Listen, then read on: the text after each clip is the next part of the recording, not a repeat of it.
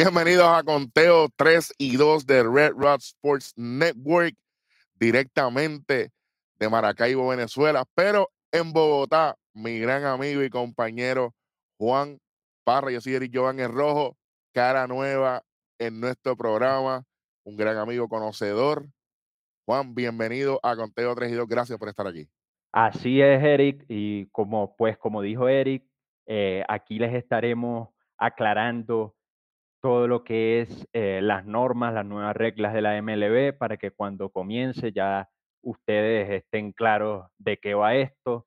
Y bueno, aprovecho para enviarle un saludo a todos los suscriptores de, de Conteo 3 y 2 y bueno, la vamos a pasar bien y, y les vamos a aclarar todas esas dudas que hay en el aire. Exactamente. Vamos rápidamente, como ya dijo Juan, vamos a estar hablando de las reglas nuevas, ¿verdad? De, de- lo que será la temporada 2023 de las grandes ligas, que ya en el sprint training ya se están utilizando, ya ha habido controversia, ya ha habido juegos terminados, ya ha habido strike automático, ya ha habido mil cosas y obviamente vamos a mencionarlas por encima. Producción, ponme la fotito por ahí. Ahí está. Esas son las tres nuevas reglas. Tenemos un cronómetro de picheo, Juan y amigos. Tenemos 15 segundos que tiene el lanzador cuando no hay corredores en bases, pero cuando haya corredores en bases tendrá 20 segundos. También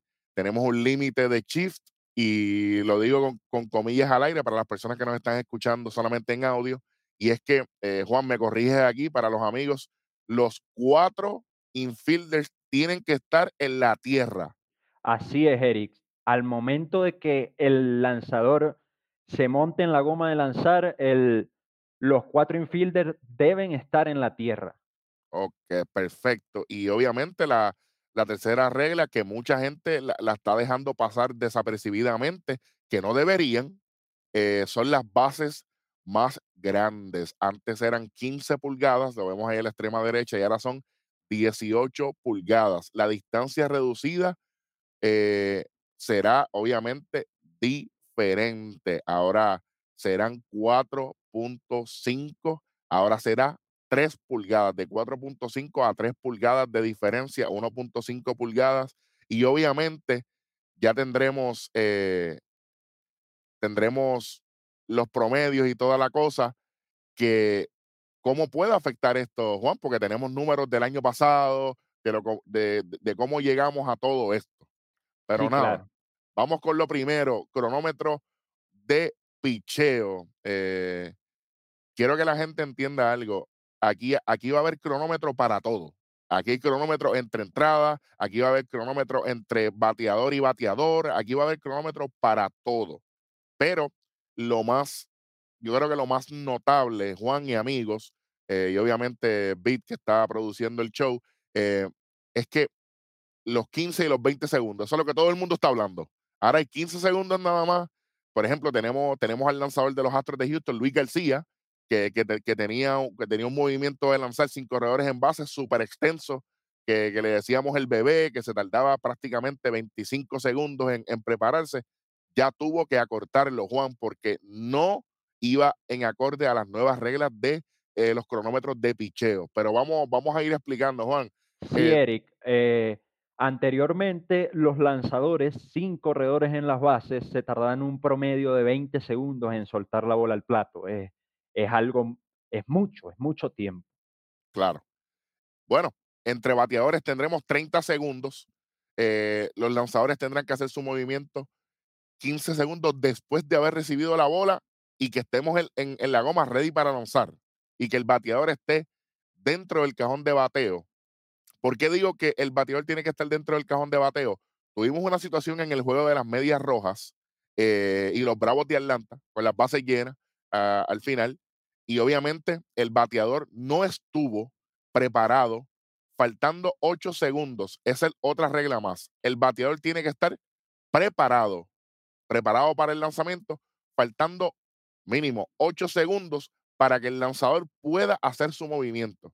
Gracias a esto, gracias a esto, mi gran amigo y maestro en la escuela de, de- de béisbol de grandes ligas, Stu Water, saludos para él, este, tuvo que marcar el Juan y amigos el strike automático y de esta manera se vio tan feo, ¿verdad? Yo a- aquí Sí, un poquito de recuerdo. como fanático, se vio tan feo porque estaban las bases llenas, habían dos outs. Si acaba el juego, empate, porque es un juego de sprint training, yo lo entiendo.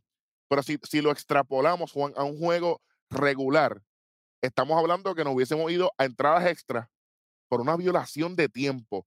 El, Sí. el sentimiento en los fanáticos se vio, los, los, los narradores se sentía ese, Sí, yo creo que eso fue una decisión que incomodó a todos, inclusive no conozco al árbitro y no sé cómo se sintió, pero yo yo creo se que para él también fue, o sea, yo yo que vi esas imágenes, ah, para él fue un momento difícil, difícil, la tener que tomar esa decisión y tener que tomarla porque, pues, MLB les exigió a los árbitros que que fueran rigurosos en el cumplimiento de de las reglas. definitivamente fue incómodo. eh, Y además de eso, esto es el principio. También tuvimos, ya tuvimos un, un strike automático. Eh, Juan, eh, Manny Machado ya fue víctima. Sí, contra Robbie Ray, contra Robbie Ray ya le marcaron un un strike por no estar, eh, pendiente 8 segundos antes de que acabara el cronómetro en la caja de bateo. Definitivamente que esto, y yo quiero que la gente entienda algo. No solamente es que el bateador va a recibir un strike automático, tienes dos strikes, te ponchaste. Usted- Eso es, ¿verdad? La, matemática es simple. exacto. Ahora, si el pitcher falla con su, con su tiempo, se le adjudica una bola adicional Oh, al bateador. sí, Entonces, esto no culmina aquí, Juan, porque vamos a poner un corredor en base. Ahora, ahora, ahora es que cambia la cosa aquí, y aquí se pone la cosa bien complicada.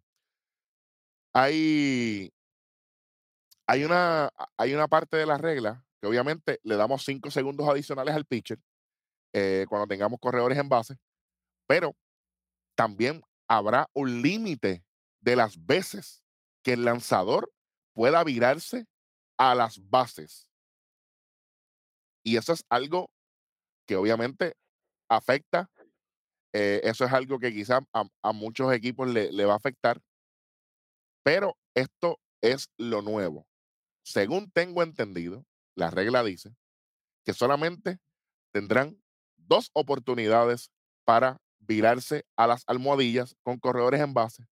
Y si la tercera vez que el lanzador se vire hacia la base, si no retira, si no retira al corredor, se le adjudica un BOC con K, B-A-L-K, que es que todos los corredores ade- adelantarían una base. así es, Eric, así es. Qué incómodo está esto. Sí, de verdad que va a ser muy difícil porque, pues, este, vas a tener que vas a tener esa presión de, bueno, eh Si me viro la tercera vez y no saco a nadie, pues los corredores me avanzan de base y me pueden hasta anotar, eh. Qué Claro. incómodo, Y qué además de incómodo. esto, si tenemos un Ronald Acuña Jr., ¿verdad? Que, que- que- que es, un, que es un bólido en las bases, eh, lo tenemos en primera, él va a estar molestando al, al lanzador, tira para acá, ven para acá. Entonces Sí, claro, va a llegar un momento, no es lo mismo un corredor en primera que un corredor en posición de anotar en segunda base. Y, y eso es algo que mucha gente no le entiende. Y Sí, sí, además, sí, ahora tenemos, los Chiefs no existen. Así que prácticamente claro, a- aquí todo esto se está adjudicando. Y yo sé que la gente está, está pendiente a esto, Juan, obviamente. MLB quiere más ofensiva. MLB quiere más honrones. MLB quiere más bases robadas. MLB quiere hacer esto más claro, un espectáculo. Y yo lo puedo entender. Ahora, también tenemos algo bien importante. En la caja de bateo, el bateador solamente tendrá un tiempo pedido por turno.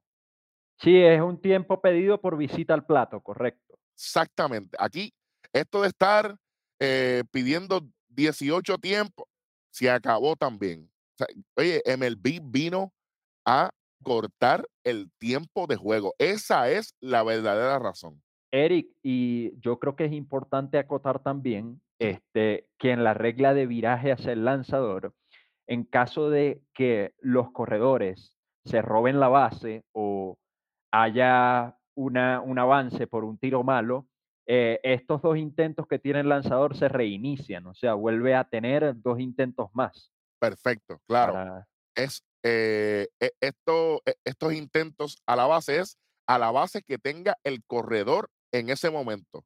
Si el corredor estaba en primera y había tirado una vez a primera, safe en primera, perfecto, la bola regresa al lanzador. En el segundo viraje, tira malo, el corredor adelanta segunda, el lanzador vuelve a tener 2 oportunidades o 3 si retira. No es que se mueve hacia segunda base por ser el mismo corredor. Para que la gente lo entienda, se, eh, es un reset, así que prácticamente eso es bien importante. Gracias, Juan, por eso, porque la gente tiene que saber, ah, pues, entonces, eso se carga mientras el corredor esté en las bases. No, No, es por base, para que la gente lo entienda. Eh, va a ser bien interesante. Ahora tendremos un montón de conteos, no solamente los strikes, las bolas. Ahora vamos a tener cuántos virajes hizo a primera, cuánto, cuánto tiempo queda. Eh, que de hecho, Juan, quiero que le, que le digas a nuestros amigos lo, lo, que, lo que me habías comentado de los cronómetros, cómo el árbitro va a poder tener todo esto y cómo los bateadores van a saber cuánto tiempo le queda.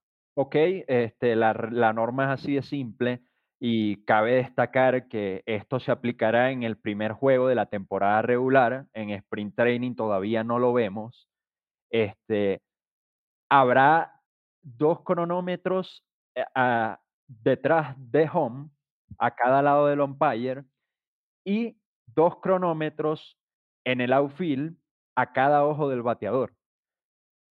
Para y lo cabe destacar también que los umpires tendrán una especie de dispositivo que les avisará cuando el tiempo se acabe, se agote.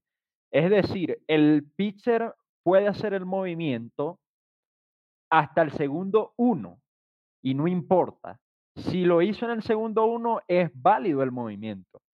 Ahora, si lo hace antes, cuando ya el tiempo se agote, automáticamente se le marcará una bola al bateador. ¿Y cómo los umpires van a saber esto? Pues muy fácil, con los dispositivos que indiqué que tenía. El dispositivo cuando el tiempo se acaba, él vibra, le vibra al umpire y esa es la manera como este va a saber que, que el tiempo ha expirado.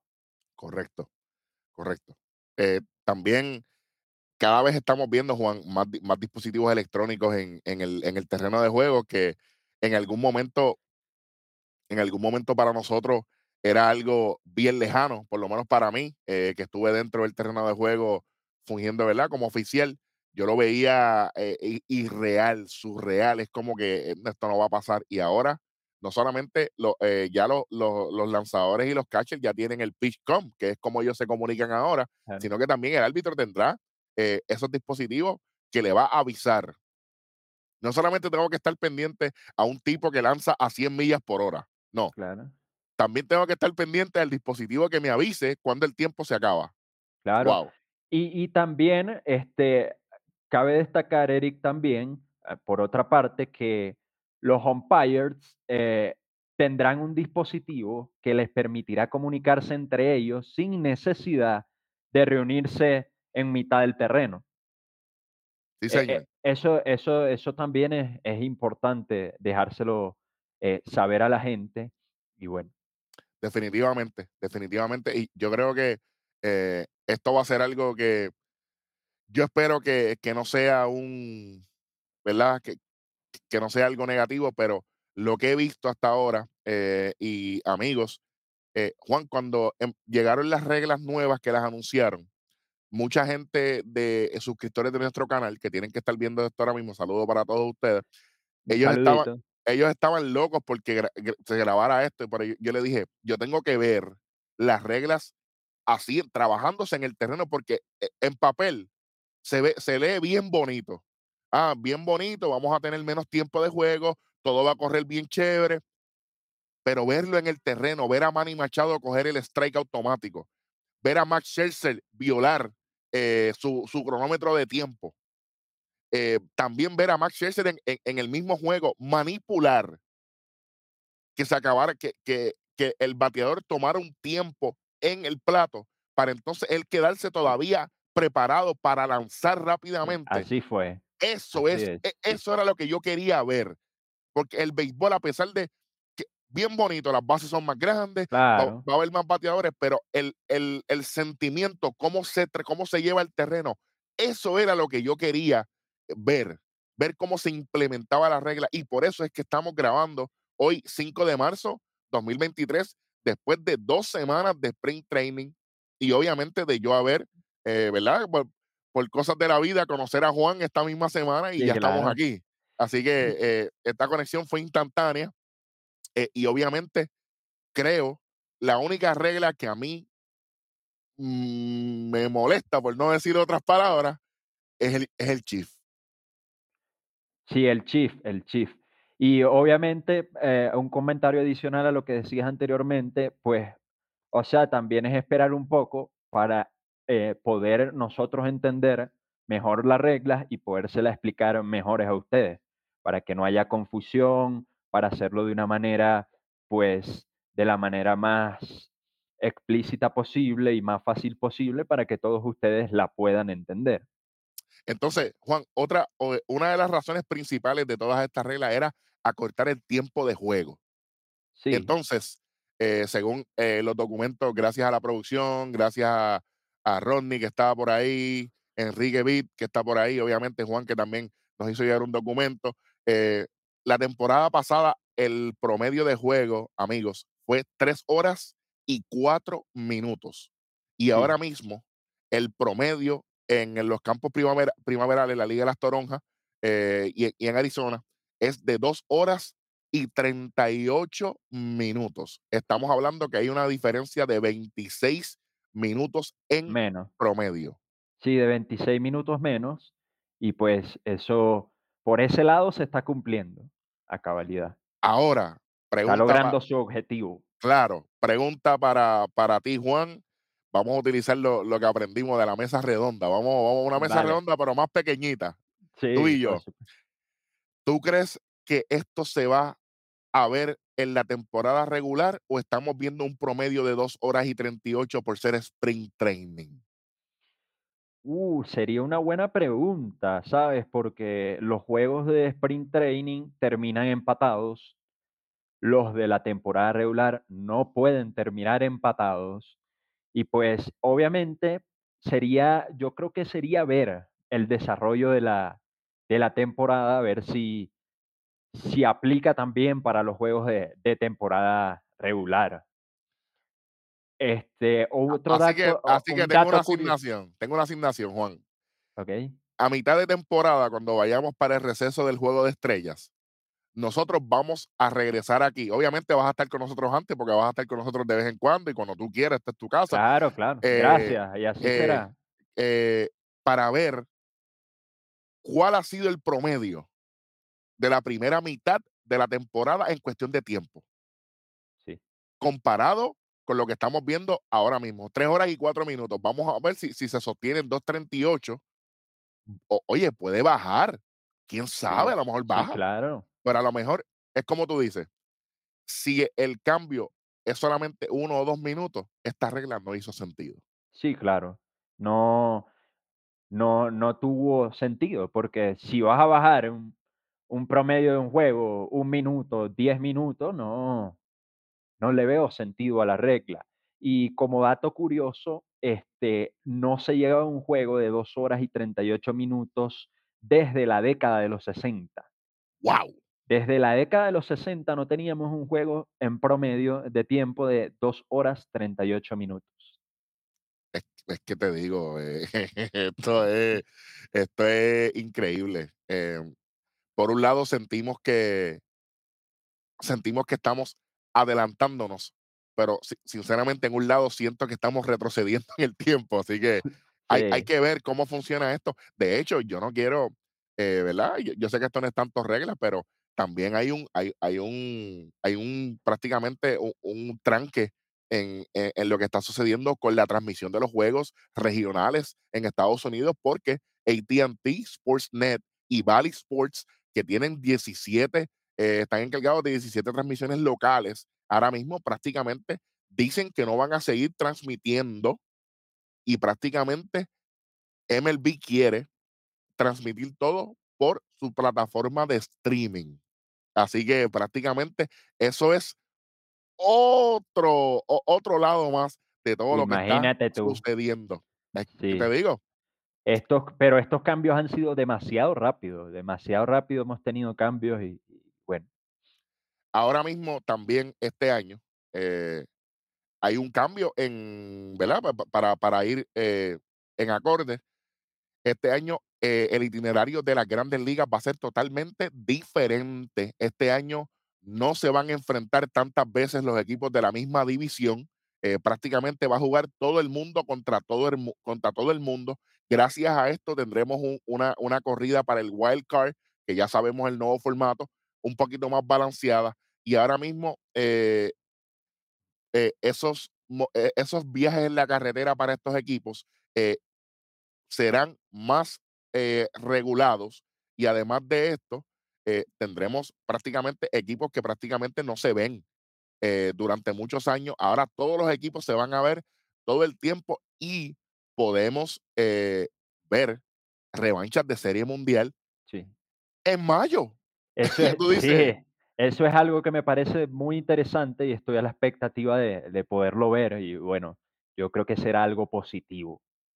definitivamente. eh, y obviamente quiero que la gente sepa, el 4 de julio y el día de, que, que abre la temporada, todo el mundo va a jugar ese día. Todos los equipos, eh, obviamente, será, serán, eh, estarán participando, ya que el 4 de julio, además de ser un, de ser un, un día grandísimo en los Estados Unidos, eh, es un día maravilloso. Juan, estuve en un 4 de julio en, en- en el, en el Parque de los Rangers, de los Vigilantes acá, y es una experiencia maravillosa. Ese día vi nada más y nada menos que a Mike Trout dar un cuadrangular, que la bola, la bola Oh, todavía no ha caído. no ha caído. No, No, definitivamente que no. Así que es, 4 de julio, Independence Day. exactamente. Pero eh, obviamente dando un poquito de, de contexto que, que también eh, el, el itinerario va a ser diferente. Bueno, seguimos eh, con, ya hablamos de las reglas de viraje, que es bien importante. Juan, esta, esta regla de los virajes para, para ir a un poquito a los Chiefs, que verdad que aquí vamos a darle duro a los Chiefs, que, que- tú y yo no estamos muy contentos. Eh, Rodney, si estás por ahí, escríbeme en el chat eh, si estás de acuerdo con los Chiefs o no, por favor. Este, MLB está tratando de evitar estos tiros innecesarios. Oye, con todo el respeto a los lanzadores, no es innecesario de parte mía, ni de la producción, ni de Juan, ni nada. Innecesario, esa es la palabra que utilizó MLB. No fuimos Sí, nosotros. sí, Ellos claro, dijeron para evitar jugadas innecesarias, porque para mí todas las jugadas en el béisbol son necesarias. Por algo existen. Están ahí, es para algo. exacto. Pero ¿qué? ¿Tú crees que esos virajes van a ayudar a lo que es el tiempo? ¿O tú crees que no va a hacer mucha diferencia? Eh,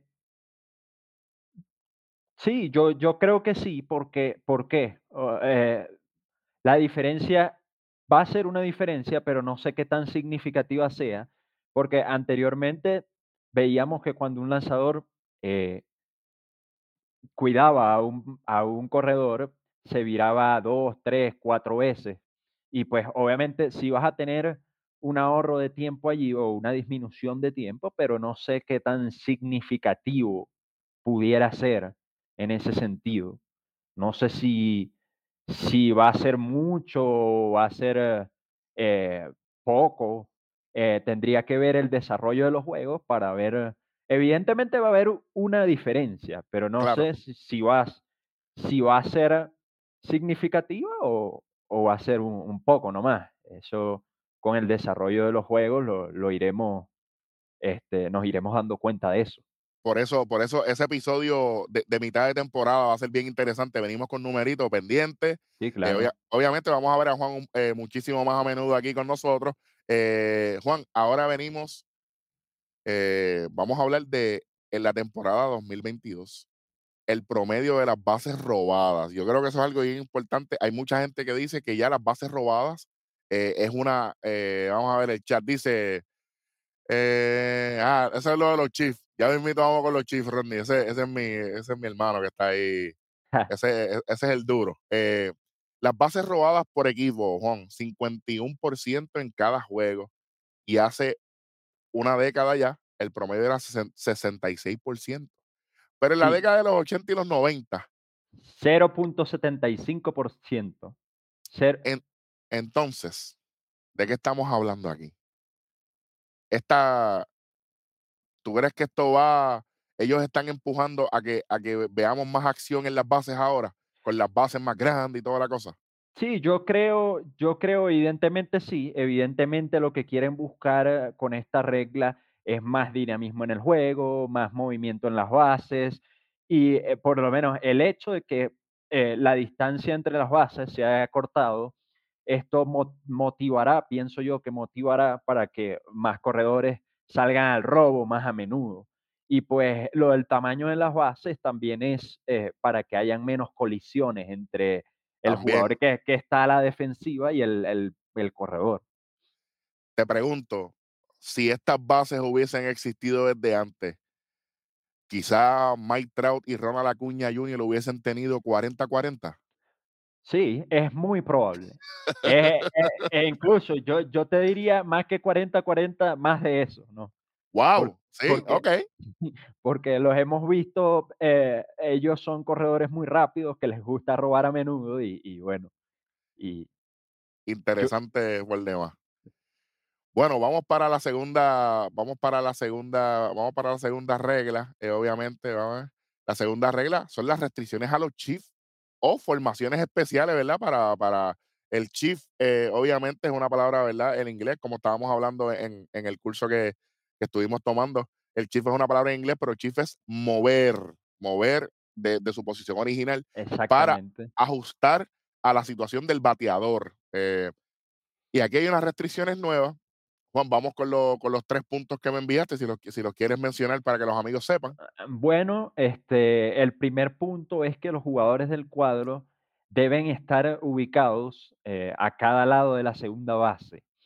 Es decir, no podemos, con esta nueva regla, no pueden estar 3 jugadores de un lado y un jugador del otro, no. Tiene que estar, este, el tercera base y el shortstop del lado izquierdo, en este caso, y el segunda base y el primera base del lado derecho.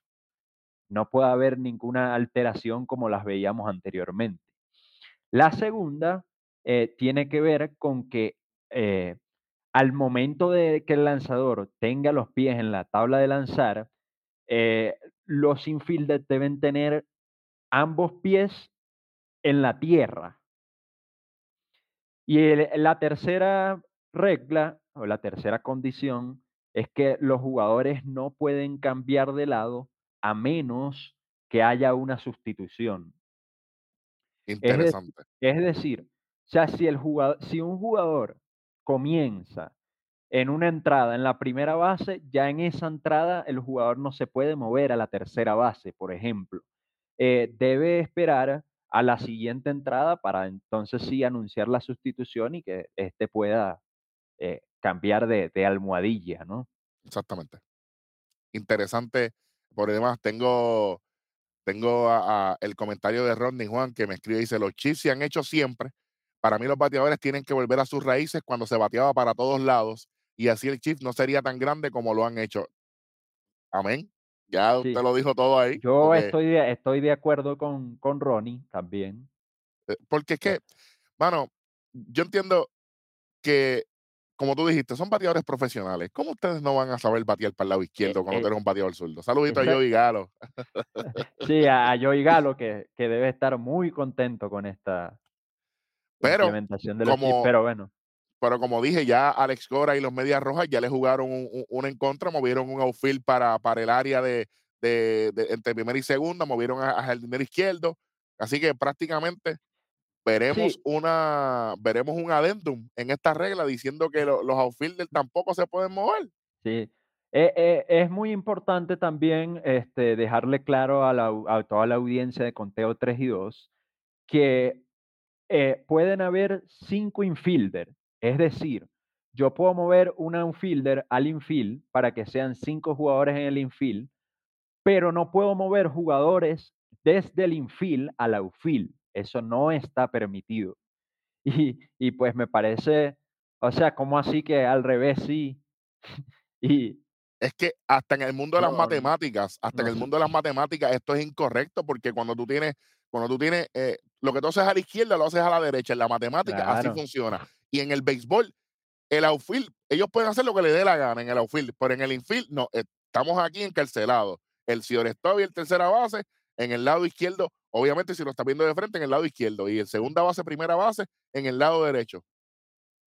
Sí, eh, y pues anteriormente, este, le está me parece que también se le está quitando mérito al estudio que llevan a cabo tanto managers como jugadores, porque anteriormente ellos tomaban o preparaban una formación eh, eh, defensiva especial para cada bateador, porque estudiaban hacia dónde bateaba, valga la redundancia, el bateador, y y pues se le paraban con una formación especial. Ahora eh, no pueden hacer eso. O sea, le, le estás quitando esa, ese mérito que, Esa carta, que seguro. Sí, Entonces, eh, la pregunta que mucha gente está preguntando, ¿cómo se hará para cumplir esta regla de los shifts? Obviamente, vamos, vamos con este detalle. Si el equipo que está al bate se envasa y los corredores avanzan sobre una bola bateada, por, lo, por, lo- por la infracción que sea, el juego continúa. Aquí no ha pasado nada. Perfecto. En caso de que esta jugada tenga algún tipo de consecuencia out, lo que sea, cualquier situación, el equipo de que batea decide si acepta la penalidad contra el rival. Ok, así mucha es. gente, mucha gente no entiende esto. Y es que eh, esta regla, es que esta regla para mí, para mí destruye un montón de cosas. Sí, e- es, la más polémica de todas, eh, sin duda alguna. yo no, bueno, vamos, vamos a dejarlo ahí porque me, me- me molesta un poco, pero y obviamente si, si aceptan la penalidad, pues le, le damos una bola al bateador, eh, obviamente, ¿verdad? Porque si, si ahora mismo, eh, es, de hecho, harían esto la, segun- la segunda regla en la historia del béisbol en que el manager tiene la opción, tiene la opción de escoger el resultado. La otra regla y la única que estaba antes de esto, 2022 y antes, es cuando, por ejemplo, tenemos un corredor en tercera, tenemos un bateador, tenemos una interferencia de- del receptor y como quiera la bola sale en juego, se batea, aunque hubo interferencia, la bola se queda en terreno bueno ese corredor, esto es con menos de dos outs, gente, por si acaso, menos de dos outs.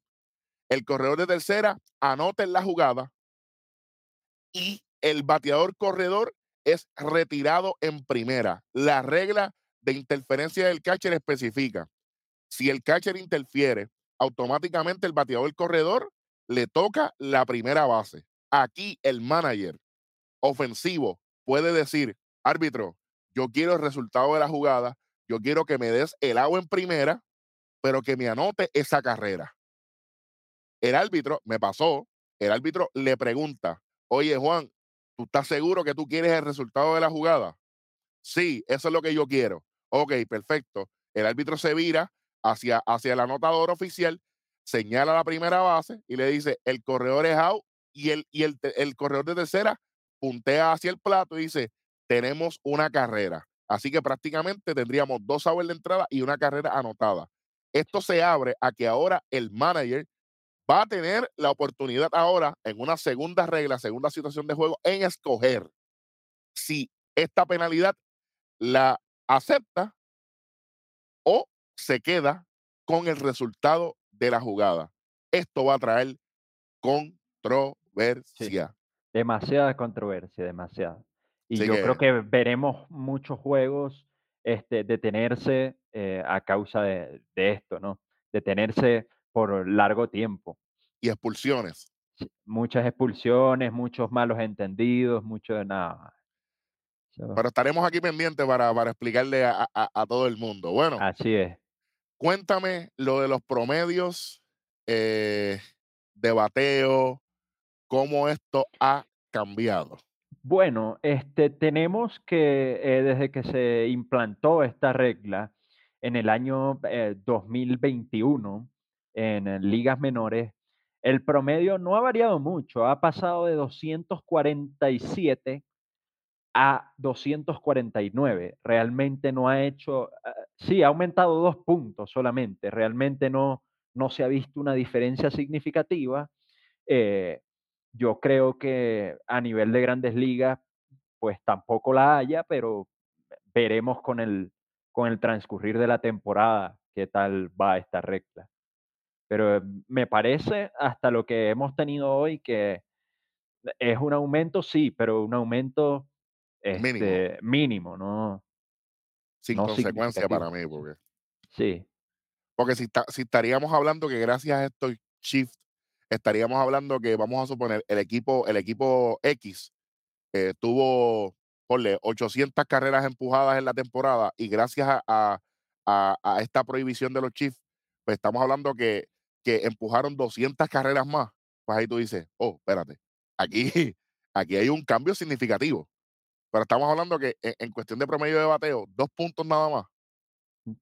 no, no es nada, no es nada, es es algo mínimo, ¿no? Claro, así que bien pendiente para eso. Volvemos a mitad de temporada, vamos a estar sacando numeritos y, y- y vamos a, a volver a retomar, eh, obviamente, esto de las reglas. Hablando de las bases, eh, que, es lo, que, es la, que es la otra regla, que es la regla que mucha gente quiere, quiere hablar de eso, y es que las bases ahora serán 18 pulgadas en vez de 15 pulgadas. Parece una cajita de pizza, eh, mucha gente la ve así, que este, las bases son más grandes, de 15 a 18 pulgadas, eh, por cada lado, gente. No, no, no es que va a ser, no es, sabes, Exacto. por favor, por, por favor, que, que te digo. Pero el home plate será igual, el el 17, mismo, sí. correcto.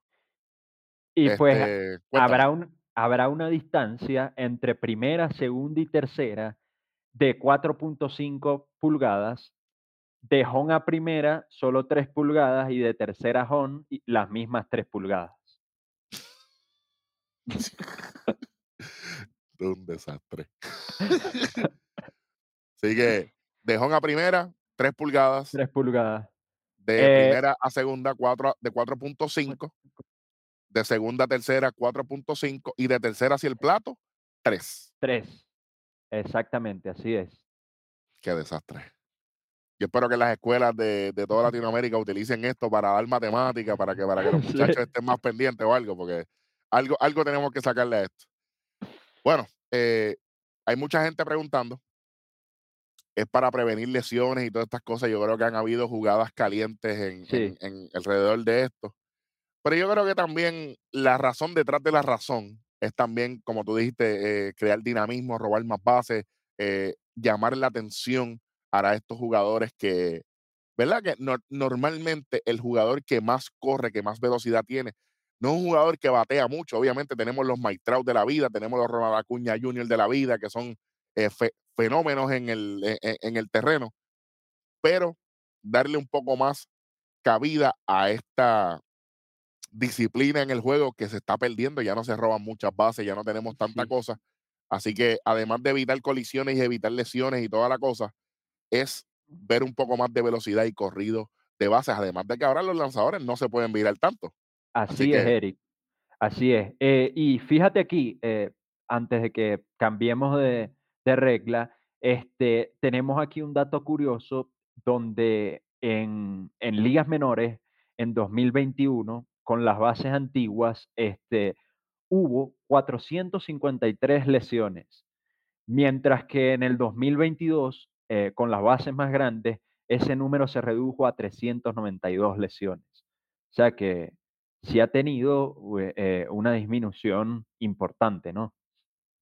y yo creo que también estamos en una era del béisbol que las lesiones se han convertido como en un, e- en un enfoque tan grande. He- Hemos visto demasiados tomillón, hemos visto demasiadas lesiones. Y si esto compone para que haya más seguridad del atleta, ahí yo, ahí yo no me opongo. Así que está, si, si es por eso, pues, pues está muy bien. Y y fíjate aquí otro dato, eh, los intentos de robo aumentaron de 2.23 por juego a 281 por juego. Punto 50 prácticamente. Sí, señor. Entonces, la pregunta que voy Y a los hacerle y los aquí robos de base ajá, pasaron de un 68% a un a un 78%, 10 puntos. 10 son 10. Ahora, tene tenemos una tenemos un límite para que el lanzador se pueda virar a las bases. El receptor, ¿tiene límite para tirar a las bases? No lo sabemos. MLB, ¿qué hicieron aquí ustedes? Sí, El no pitcher se puede virar 3 veces. Si la tercera no retiró, mándalo para la próxima base. Pero si tuviésemos un Yadiel Molina, que es un loco, que tira para que, que tiraba para las bases, Wilson Contreras, que tira para las bases, no le importa. Puede tirar 300 veces a primera. No pasa nada. Sí, claro. Pendiente, que lo dijimos aquí primero, para que después no digan. Bueno, bueno. Y después no digas que no te avisamos. Exacto. Después no digan que lo dijimos aquí primero. Bueno, que- pues, ¿qué te digo? Bueno, eh, vamos a. Hay algo bien importante que, que Juan me, me, me recordó y es los jugadores de posición al momento de lanzar. Juan, explícame, cuéntame esta nota que pusiste que es bien interesante, porque tú sabes que cuando los juegos estaban en, cierta ventaja o, ya estaban inalcanzables, pues prácticamente para, preservar el, el, el bullpen, pues venían, venía un jugador de posición a lanzar. Cuéntame.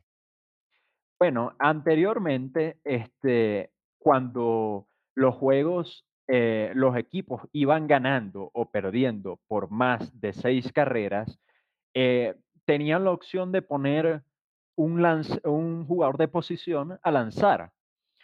Pero, este, en la actualidad se está discutiendo entre jugadores y, obviamente, directivos de MLB en que esa esa o sea, se se se pueda utilizar un jugador de posición al momento de que tú estés ganando por 10 carreras, o en el caso del equipo que está perdiendo, lo haga por 8, ah, con una diferencia de de de 8 carreras abajo.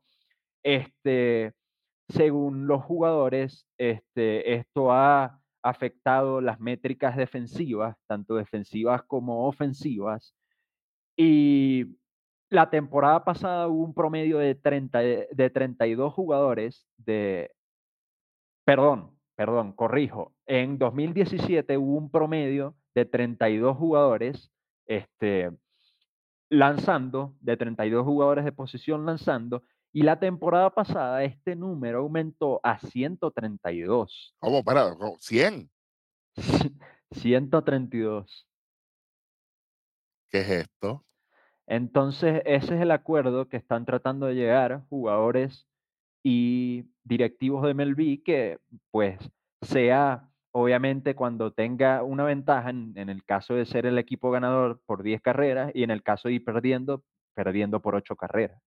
¿Te gustaría que, que- te gustaría que implementaran esto? Ah, yo, a mí no me gusta ver jugadores de posición lanzando. A mí tampoco, yo, yo soy, yo soy, o sea, yo soy un poco detractor de esta regla. Es más, en el, cuando vi a Albert Pujols lanzando, no me gustó para nada, Ni a Yadier. Molina, ni a Sí, ni ninguno de estos. No, No, no.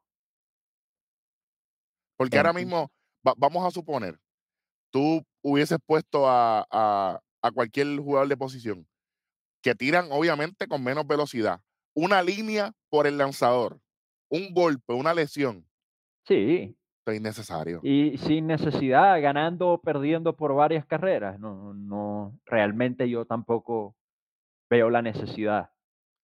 Le vas a buscar una lesión innecesaria al pelotero, y que puede ser hasta valioso para tu equipo, y lo pierdes simplemente porque, eh, tomaste una decisión, puesto que ibas perdiendo por 8 carreras o ganando por 10, que, pues, obviamente tenía que salir a pichar. Definitivamente, definitivamente. Aquí, eh, para ir ya cerrando, quiero, quiero, una, una, quiero citar a MLB en, lo, en las restricciones de los Chiefs, eh, Juan, porque quiero, quiero hablar de esto antes de ir cerrando. Dice, el propósito de esta regla es, y cito, mejorar la probabilidad de bolas bateadas en juego con resultados más tradicionales y demostrar las capacidades atléticas de los defensores con gran alcance en el medio del cuadro. Cierro cita. MLB, no me quieras coger de tonto. De- esto no es, esto no es. Claro, Porque, como dijo Juan, sí, lo- los infields están en la tierra, perfecto. Pero si viene el fila a un bateador zurdo y se pone detrás de segunda base, entre medio, primera y segunda, ya tenemos cinco defensores en vez de cuatro. Ahora hay más guantes ahí. claro. El resultado, lo menos que va a ser, va a ser tradicional.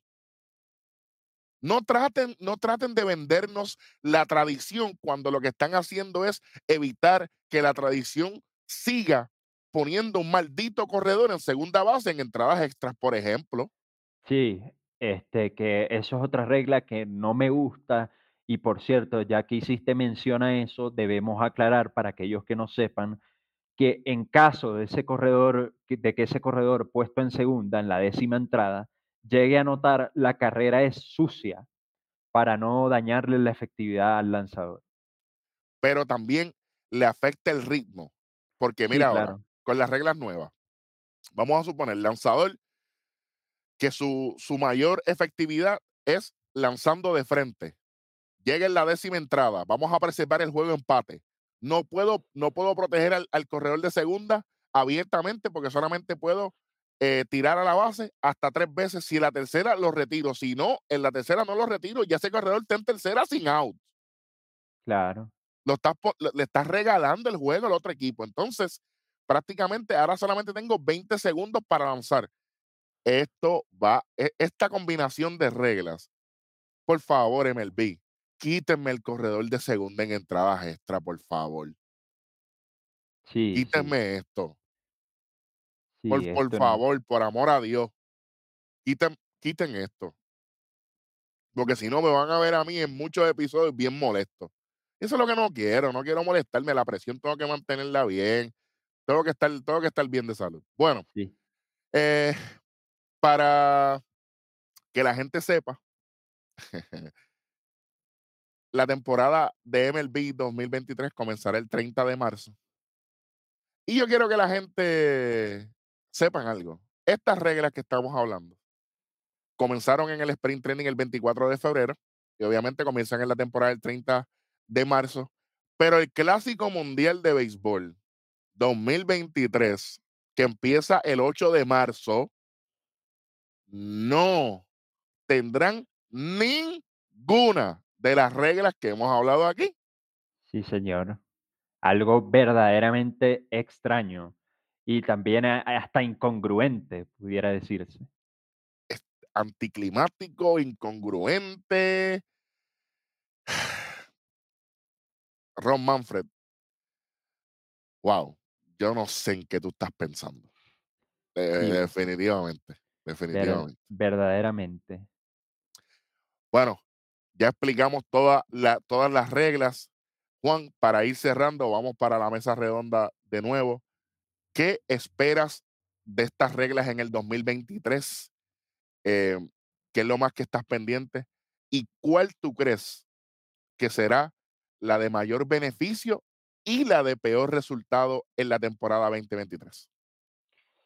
Eh, bueno, eh, obviamente lo del cronómetro, eso es algo que llegó para quedarse y yo creo que sí va a influir en o va a ayudar a que se cumpla el objetivo que tiene MLB, que es la la disminución de la duración de los juegos. Este, no no tengo problemas con eso, eh, además los virajes también, van a aumentar un poco, eh, las mo las movidas en las bases, van a darle un poquito de dinamismo al juego que lo necesita. Eh, lo de los Chiefs, yo honestamente no no sé qué quiso hacer el comisionado de MLB con esa regla, eh, como lo he dicho anteriormente, es la más controversial. Inclusive, eh, yo me atrevería a decir que no sé si si va a llegar para quedarse como en el caso de, del cronómetro. Mm, Y bueno, este, la regla de los lanzadores a mí no Nunca me ha gustado, eh, la regla de los jugadores de posición lanzando, perdón, a mí nunca nunca me ha gustado ver un jugador de posición lanzando, por esto de que, pues, puede agarrar una o puede tener una lesión innecesaria, pero, pues, veremos en qué queda todo eso.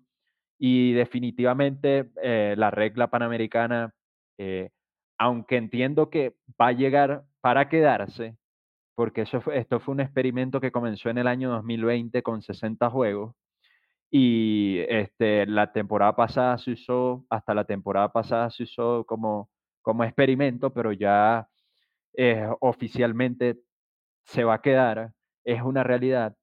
Este, no me gusta, pero bueno, me tendré que acostumbrar. Eh, porque MLB, este, lo que está buscando es, eh eh, más dinamismo en el juego, eh, reducción en el tiempo de juego, porque nos guste o no, vivimos en un tiempo en donde, pues, la sociedad, cada vez tiene menos tiempo para para ver partidos, para ver juegos y y quieren todo muy rápido.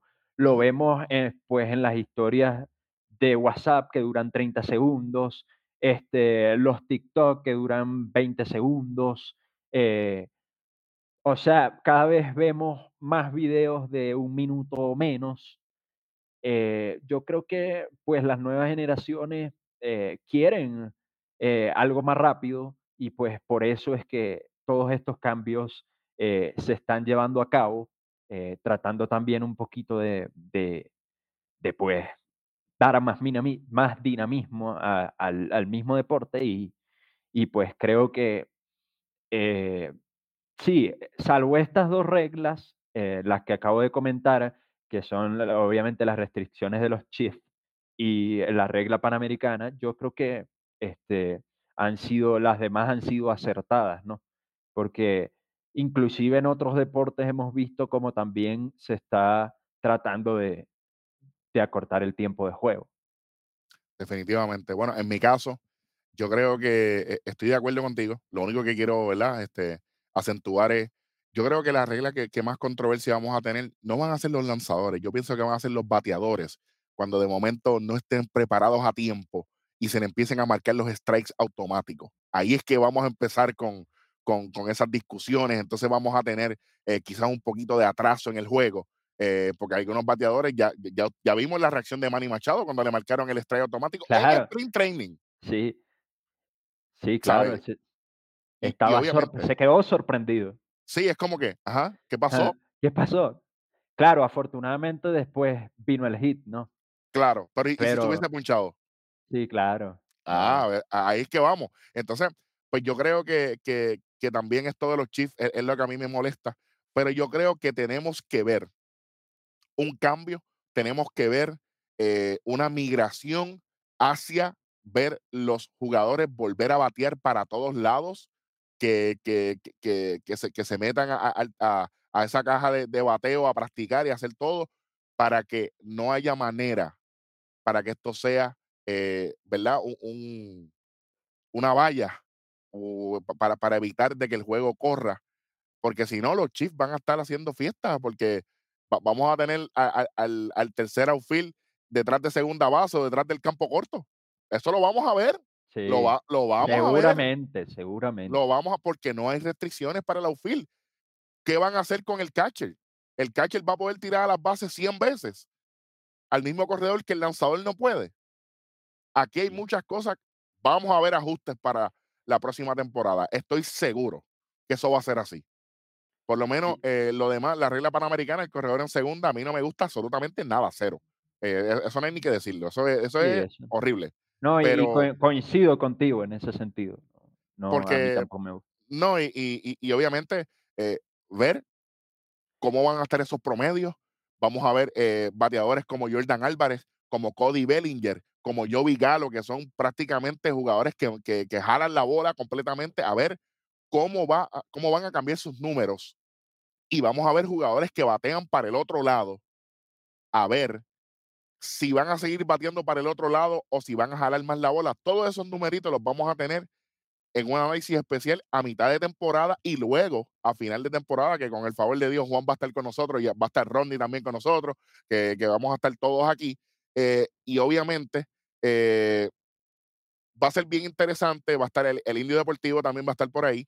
Eh, y obviamente queremos ver, porque en teoría, a veces en papel tú lees un roster, tú lees un, un guion o lo que sea y tú, ah, sí, es la implementación, es lo que, lo que queremos ver si funciona, no funciona, si en realidad, porque ahora mismo estos son números de, de ligas menores. Grandes ligas empieza el 30 de marzo. Del Sí. 30 de marzo hasta que llegue el juego de estrellas, que va a ser en Seattle este año, ahí es que nosotros vamos a tener quizás una probadita de si esto está funcionando y después lo vamos a complementar con los números finales. Y obviamente también quiero hacer un análisis de los números en la postemporada. A ver qué pasó con, con estas reglas, si cumplieron con su cometido, si fallaron o qué recomendaciones podemos hacer para la temporada 2024. Juan, algo adicional que tengas para los amigos antes de despedirnos. Sí, antes de despedirnos, yo creo que es, eh, o vale la pena aclarar, eh, que los lanzadores seguirán teniendo, o los equipos seguirán teniendo la posibilidad de tener este, cinco visitas al montículo. eh, con, en la nueva regla se le añadió una, Ujú, ¿cómo así? En caso de que el equipo haya gastado sus cinco visitas durante el juego, eh, tendrá la oportunidad de del noveno inning poder pedir eh, otra visita al plato, una sexta visita al, al montículo, perdón, este, para poder eh, pues hablar con el lanzador y demás. Esa cabe destacar también que esa visita se contará como viraje. Ese- esa sexta visita, eh, los virajes no se cuenta como viraje, las visitas al montículo, eh, los tiempos pedidos por el equipo que está a la ofensiva, eso no se cuenta como viraje, eh, pero pues obviamente el, el eh, la sexta visita sí, sí se va a contar como, como un viraje. prácticamente eh, tenemos, tenemos un corredor en primera, ya tenemos las cinco visitas en la novena entrada. el coach de lanzadores subió, pidió tiempo. Hey, Juan, esto es lo que está pasando. Ya ese corredor en primera, eh, el pitcher solamente podrá virarse una vez sin ningún tipo de consecuencia. Y ese segundo, que sería el tercero, pero por la penalidad, si en ese segundo intento no retira al corredor, tendríamos un bug y automáticamente adelantaría a la próxima base, sí. para que la gente lo entienda. Eh, también es importante destacar que eh, a veces eh, los árbitros en ocasiones especiales van a tener eh, la potestad de poder parar el cronómetro. Por ejemplo, poniendo un ejemplo para que se pueda entender mejor, este, está corriendo el catcher en la primera base y pues este decidió irse al robo y es retirado. Obvia- Claro, obviamente, eh, los, los umpires van a tener eh, la potestad de parar el cronómetro. ¿Para qué? Para que este se pueda poner sus implementos sin ningún tipo de, de de problema y, y- y, pues no, no se ve afectado tanto el equipo como el lanzador, como, eh, eh, pero eso solamente va a pasar en, en Casos ocasiones especiales. especiales. Eso no, eso no es que todo el tiempo, no, que yo quiero pedir tiempo, que, que se pare. No, no, no, no. Eso en ocasiones especiales. Este, también, eh, en el, por ejemplo, si hay un caso de lesión, eso ya no, no va a contar como viraje del lanzador, porque el lanzador tiene dos chances, como lo decíamos, y hasta una tercera chance de desconexión de, con la tabla del lanzar. En el caso de que pues haya un lesionado, obviamente eso no, no contaría como desconexión y pues eh, yo creo que también es, es importante dejar eso claro porque hay, hay gente que, que puede tener muchas dudas sobre ese aspecto y bueno, eh, definitivamente. Bueno, Juan, muchísimas gracias por estar aquí con nosotros. Yo espero que, que, que sea el primero de muchos. Te felicito. Para que la gente no lo sepa, este es el primer programa que Juan graba. sí, eh, eh, así que pasaste la prueba. eh, nuestros amigos están bien contentos. Gracias por tu, por tu extensa, ¿verdad? Búsqueda y, y obviamente toda la información. Eh, esto fue, esto fue un trabajo en equipo.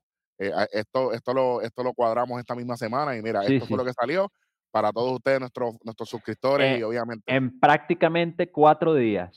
Tuvimos, exactamente. eh, 3, 4 días de de preparación y y, pues, aprovecho, Eric, también para públicamente darte las gracias por abrirme un espacio en tu programa, por, eh, darme la oportunidad, como tú decías y como bien te lo dije, por primera vez de de salir al aire en un programa. De verdad que estoy muy agradecido, eh, con Eric y con todo el equipo, eh, de Conteo 3 y 2 este, de darme un espacio para poder eh, debatir con ustedes, para poder ayudar también al fanático a entender estas reglas lo mejor posible. Y pues, como tú lo decías, este, espero pues estar más seguido en el programa y Claro con sí. mucho gusto. Cuenta conmigo para lo que sea y yo siempre voy a estar a la orden y, y muy agradecido, hermano, por la oportunidad. Esta es tu casa, eh, definitivamente, eh, esta es tu casa, puedes venir cuando quieras. Y obviamente sabes que si, que si tenemos una jugada controversial, sabes que automáticamente ya vas a estar aquí Claro, conmigo hablando de la jugada y, y si es de las reglas, más, toda, más todavía. Obviamente, eh, oye, gracias a todas las personas que nos ven y nos escuchan. Suscríbase, dale like, comente y comparta. Esto fue otro episodio más de Conteo 3 y 2. Nos- vemos en la próxima. Chao, hasta la próxima.